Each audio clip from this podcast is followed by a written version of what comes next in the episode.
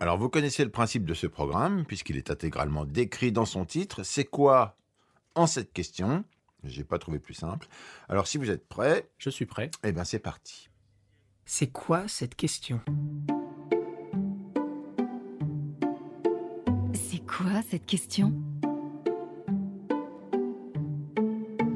Les maisons d'édition.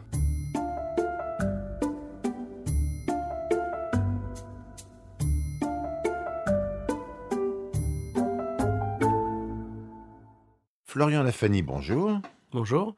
Vous êtes éditeur en charge de la maison Fleuve et vous avez choisi pour introduire ce podcast un extrait de 1991, le dernier roman de Franck Tillier.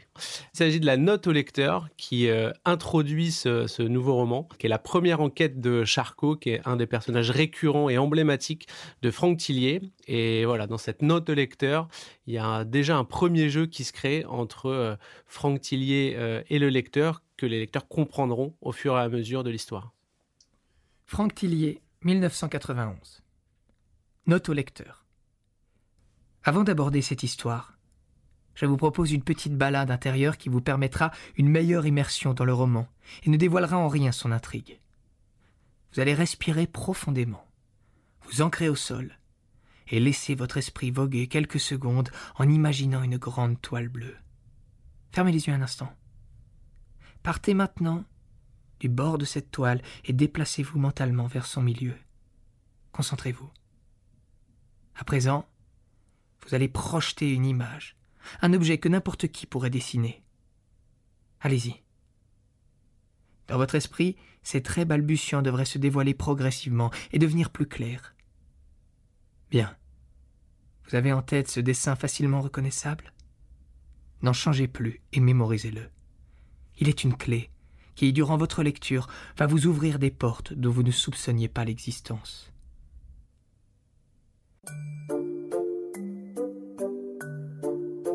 Question 1.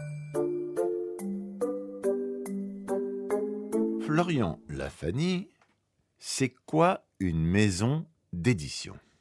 Alors, une maison d'édition, euh, je dirais que c'est avant tout une maison. Ce que je veux dire par là, c'est que euh, les auteurs doivent s'y sentir un peu comme chez eux, euh, accompagnés, soutenus, écoutés. Ils doivent se sentir bien. Et c'est vraiment important parce que ces auteurs, ils nous remettent plusieurs mois, voire plusieurs années de leur travail. Et qu'évidemment, nous devons être là pour en prendre soin dans un marché qui est assez difficile. Et cette relation auteur-éditeur, elle est assez complexe, elle est particulière. C'est un lien privilégié évidemment qui se crée au fur et à mesure. Il y a beaucoup d'attentes aussi, de part et d'autre. Il y a parfois aussi malheureusement beaucoup de déceptions, parce qu'on sait que c'est un marché difficile et que euh, le succès est rare. Mais donc c'est vraiment important que cette maison d'édition joue euh, tout son rôle dans l'accompagnement. Il y a une dimension euh, évidemment psychologique qui est assez, euh, assez importante. Et dans cette maison, on doit aussi se sentir bien pour que les auteurs soient à même de parler, de nous dire ce qui va, ce qui va pas, de pouvoir échanger avec eux. Et, et c'est vraiment important, et c'est d'autant plus important que dans une maison, l'auteur se sente pas perdu. Voilà, alors en l'occurrence, quand on parle du fleuve, c'est une maison qui publie 35 livres par an, donc c'est plutôt une maison à taille humaine, et donc on peut avoir véritablement ce, ce travail d'accompagnement d'une maison avec chaque auteur. Question numéro 2. C'est quoi un éditeur comme vous et comment on le devient? Alors un éditeur, c'est, euh, ça recouvre deux réalités en réalité, ce, ce mot en français. Il y a à la fois celui qui travaille le texte, et puis celui qui recherche de nouvelles voix, de nouvelles plumes, de nouveaux projets. Euh, alors en français, c'est un seul mot, mais en anglais, par exemple, il y a deux mots, il y a l'éditeur et il y a le publisher. De mon point de vue, l'éditeur, c'est avant tout quelqu'un de curieux. Voilà, c'est quelqu'un qui lit évidemment beaucoup, alors qui lit des livres, mais qui lit aussi de la presse, qui s'intéresse véritablement au monde qui l'entoure et à la manière dont les uns et les autres, alors principalement des, écrivains, en rendent compte. Et euh, je pense que quel que soit le genre dont on parle, hein, que ce soit de la fiction, des documents, des essais ou même de la BD, je pense que chaque texte, chaque projet éditorial, euh, ce qui est vraiment intéressant, c'est que ça donne à voir le monde d'une manière euh, tout à fait singulière. Voilà, pour moi, chaque texte, c'est vraiment un prisme de lecture du monde.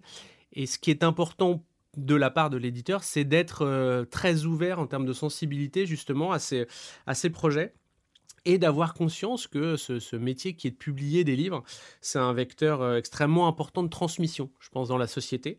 Euh, voilà. Et puis aussi assumer une grande responsabilité qui est de faire des choix. Voilà, il n'y a rien de plus subjectif finalement de faire un choix de publier tel ou tel livre. Et en même temps, il n'y a pas plus convaincu qu'un éditeur quand il sort un livre.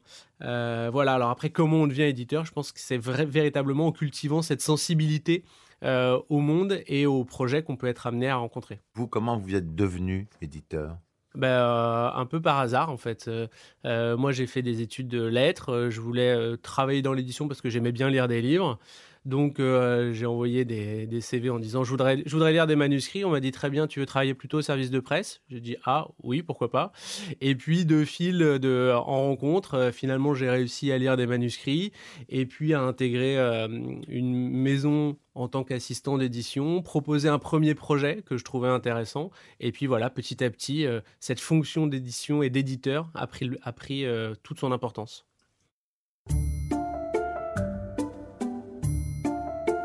Question 3. C'est quoi le rôle d'un éditeur, donc que vous venez de décrire, dans une maison d'édition? Alors pour moi, l'éditeur dans une maison d'édition, c'est vraiment le chef d'orchestre de chaque projet. C'est-à-dire que c'est quelqu'un qui au début a un enthousiasme euh, fort sur un projet, mais il doit transmettre cet enthousiasme. Il est au départ, c'est lui qui lit les, les, premiers manuscrits, qui fait ce choix, mais après il doit transmettre cet enthousiasme en interne, parce qu'une maison, évidemment, c'est pas juste un éditeur, c'est beaucoup de services différents. Euh, du commercial, du marketing, du service de presse, etc. Euh, voilà, donc dans un premier temps, il doit transmettre cet enthousiasme en interne. Et puis, il doit être aussi euh, la voix de cette maison à l'extérieur, donc auprès des journalistes, des libraires, des lecteurs. Voilà, c'est quelqu'un aussi qui sort de sa maison pour voir ce qui se passe à l'extérieur, la manière dont on reçoit ces, ces, textes, voilà, qui sort beaucoup. Et je pense que c'est vraiment important parce que une maison, encore une fois, c'est beaucoup de services qui travaillent parfois chacun de leur côté, mais finalement ensemble parce qu'ils ont le même but, défendre les livres. Et l'éditeur, c'est celui qui donne le là, voilà, de, chaque, de chaque projet ce qui n'est pas toujours facile parce que finalement l'éditeur, ce qui est aussi euh, particulier, c'est qu'il est un peu confronté à trois temps différents. C'est-à-dire qu'il est en train de soutenir évidemment les livres qui viennent juste de sortir, il est déjà en train de travailler les lancements des livres qui vont sortir, et puis il se projette déjà sur l'année prochaine, sur l'année suivante pour construire son programme, etc. Donc c'est quelqu'un qui navigue entre voilà passé, présent euh, et futur, mais avec toujours je pense que c'est véritablement ça l'important. Voilà, la même envie, la même attente pour chaque livre. Et il doit, voilà, c'est vraiment un métier de transmission de ce côté-là. C'est celui qui porte les valeurs de la maison également? Aussi parce que euh, chaque maison évidemment a, une, euh, un ADN particulier, une, euh, une, ligne éditoriale et il doit effectivement incarner aussi cette maison pour que ce soit compréhensible et que les livres qui vont être publiés soient compris dans le cadre de cette maison. Question numéro 4. Une question détente. Relax, Max. C'est quoi, quel est le meilleur conseil qu'on vous ait donné, mais que vous, euh, Florian, ben, vous ne suivez pas? Alors, je ne sais pas si c'est vraiment un conseil qu'on m'a donné, mais en tout cas, on m'a euh, souvent répété que c'était normal que tous les livres ne marchent pas, euh, que tous les livres ne rencontrent pas leur lectorat, et que finalement, euh, il fallait presque considérer que c'était pas grave parce qu'il fallait garder l'énergie de se projeter dans les prochaines euh, publications. Et euh, ben, j'avoue que j'ai du mal à faire comme si c'était pas grave. j'ai du mal à pas vivre ça à chaque fois comme un échec extrêmement fort, comme le sentiment aussi que j'aurais pu faire mieux, que la maison aurait pu faire mieux ou différemment. Même si euh, il y a rarement des raisons tant au succès qu'aux échecs, parce que le, marché de l'édition est extrêmement insaisissable, donc c'est dur d'analyser véritablement chaque, chaque échec. Euh, voilà, donc même si on m'a souvent répété ça, moi je vis vraiment à 200% la responsabilité de cet éditeur auquel un, auteur a fait confiance, et euh, je ne peux qu'imaginer le succès avant la sortie, donc c'est vrai que parfois plus dur est la chute. En 5, nous avons une question avec un acronyme. C'est quoi l'ADN de votre maison fleuve? Alors l'ADN du fleuve, je dirais que depuis d'ailleurs sa création, en 1949, c'est celui d'une littérature populaire de qualité. Alors aujourd'hui, cette littérature populaire de qualité, elle est incarnée par euh, Franck Tillier, par exemple, qui fait partie euh, du top 5 des auteurs qui vendent le plus en France. Euh, mais voilà, donc qu'il s'agisse de polar, de littérature générale ou d'imaginaire, qui sont les trois grands genres que le fleuve publie, le fleuve a vocation à, proposer des textes grand public, mais au sens noble du terme, parce qu'en plus, parfois, il y a un lien entre le, le, populaire et le et je pense évidemment à un auteur emblématique du fleuve qui est Frédéric Dard, euh, dont on fête en ce moment le, centenaire de, la naissance, qui a vendu des, dizaines, des centaines de millions de livres, mais qui aujourd'hui, dont l'œuvre aujourd'hui est véritablement considérée comme une œuvre, comme une œuvre littéraire. Euh, voilà, donc c'est cette, cet ADN très populaire qui signifie pas forcément de refuser de publier des textes plus ambitieux, et c'est d'ailleurs pour ça que cette année on participe à, la rentrée littéraire, ou même de s'ouvrir à d'autres genres euh, littéraires. Et cette année, par exemple, on va publier Les Noires parisiennes de Nicole Koby, qui est un roman graphique. Euh, voilà, donc on se laisse aussi une capacité d'ouverture à des choses qui vont un tout petit peu en dehors de cet ADN profond est-ce que vos valeurs d'éditeur initiales, vos goûts d'éditeur correspondent forcément au goût de la maison? Est-ce que vous les adaptez? Bah, les goûts de la maison, elles sont ils sont un peu euh, amenés par l'éditeur, puisque finalement, euh, chaque direction éditoriale d'une maison va apporter forcément une forme d'inflexion euh, dans cette ligne. Donc, l'ADN, c'est ce qu'il y a de plus profond, et puis après, dedans, il y a des marges de manœuvre. Donc oui, moi, en tant qu'éditeur, j'apporte forcément une couleur un peu particulière qui euh, et pas celle euh, du directeur précédent et qui sera pas celle du directeur suivant. Nous passons à la question 6, une question curieuse. Cette question est curieuse de savoir c'est quoi le livre que vous êtes le plus fier d'avoir publié, donc chez Fleuve, ou au Fleuve plutôt, et quel est celui que vous aimeriez vraiment, mais alors vraiment publier au Fleuve? Alors, c'est deux questions pas faciles. Euh, la première parce que euh, finalement la conviction qui, amène à la publication d'un livre, elle est toujours extrêmement forte. On publie jamais juste pour publier, juste pour faire un livre. Après, euh, c'est vrai qu'il y a des textes qui parfois ont une portée euh, qui finalement va bien au-delà de l'histoire qu'ils sont euh, en train de raconter.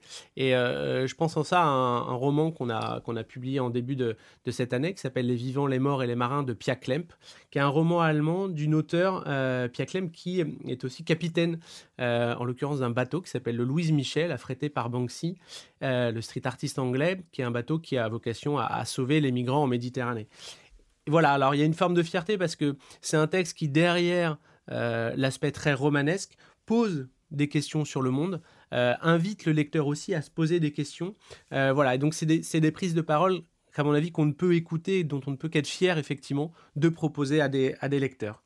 Euh, alors la seconde partie de la question, le livre que j'aimerais vraiment publier, alors c'est pas un titre, je pense forcément, mais c'est plus l'appréhension de cette rencontre entre l'éditeur et, un texte. Ce que je veux dire par là, c'est que finalement, celui que je veux vraiment publier, c'est le texte que je connais pas encore.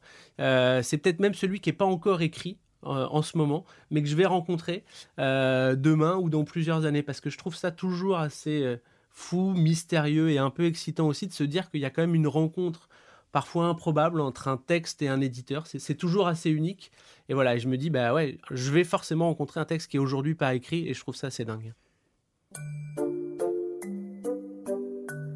Septième, dernière et traditionnelle question à la noix.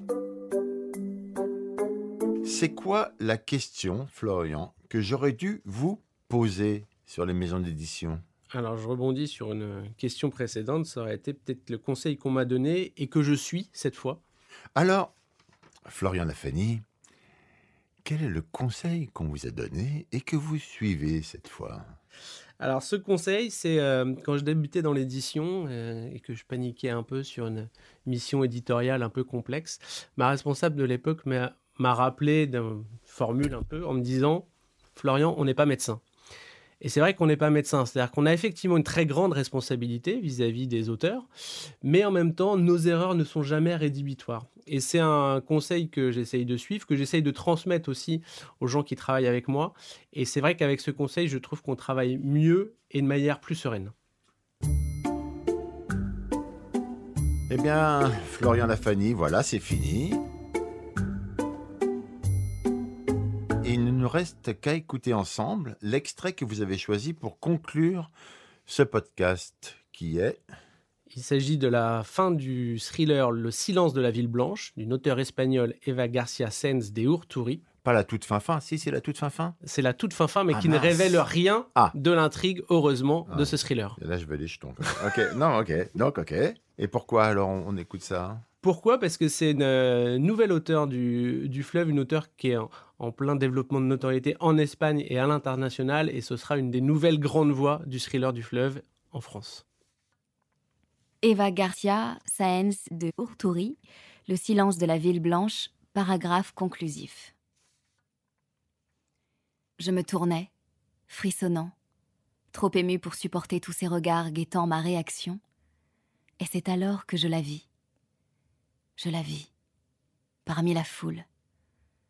La natte brune d'Alba. Elle me lança un regard intense en réponse à ma question muette. Elle était venue. Elle avait tenu sa promesse. Mais les mots, eux, ne tombent pas sous les balles des soldats.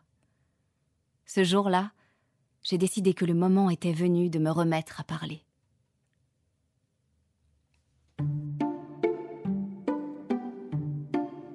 Florian Lafani, merci. Il n'y a pas de quoi, Vincent. Mais si, Florian, justement.